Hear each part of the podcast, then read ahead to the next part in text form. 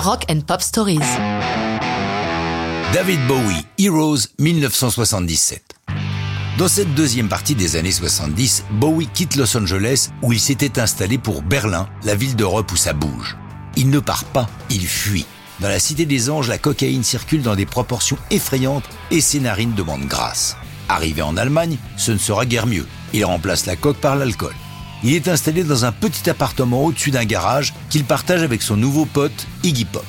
Cet exil temporaire va nous offrir trois albums, Low, Heroes et Lodger. La chanson Heroes, qui donne son titre à son deuxième album allemand, est directement inspirée par la situation géopolitique du moment. Dans un premier temps, il racontera que c'est en regardant par la fenêtre du studio Hansa où il travaille qu'il a remarqué un couple, sans doute illégitime, qui vient s'embrasser fougueusement sous un mirador près du mur qui sépare les deux parties de la ville. En 2003, il avouera que ce couple, c'est son producteur et ami Tony Visconti qui craque sur une choriste locale, Antonia Maas. Mais à l'époque, il ne peut rien dire officiellement, Tony étant alors marié. Heroes est prévu pour être un morceau instrumental, référence à une chanson de 1975 du groupe allemand Neu, car Bowie, qui n'aime rien tant que la nouveauté et l'expérimentation, s'intéresse au krautrock, ce rock germanique planant représenté par des groupes allant de Cannes à Kraftwerk. En studio, l'ancien de Roxy Music, Brian Eno, l'aide à peaufiner les chansons. Il sera présent sur les trois albums de cette période.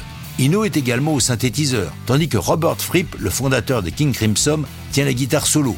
L'autre guitare est dans les mains du fidèle Carlos Alomar. Et Tony Visconti assure des chœurs et des percussions, y compris un cendrier métallique qui traînait dans le studio et qu'il frappe comme une percu supplémentaire.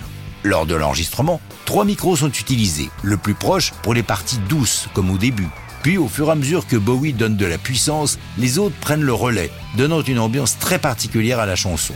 La version de l'album dure plus de 6 minutes, mais elle est publiée en single le 23 septembre 1977 dans une version beaucoup plus courte de 3 minutes 30 avec un premier couplet très charcuté. Ce n'est franchement pas un succès à sa sortie, mais Heroes va devenir avec les années l'une des chansons les plus populaires de Bowie, reprise un nombre incalculable de fois. Bowie sortant lui-même à l'époque une version en allemand et une en français. Aujourd'hui, elle est considérée comme une des plus grandes chansons de l'histoire du rock, classée 23e des 500 plus grandes chansons de tous les temps par le magazine Rolling Stone. Mais ça, c'est une autre histoire de rock'n'roll.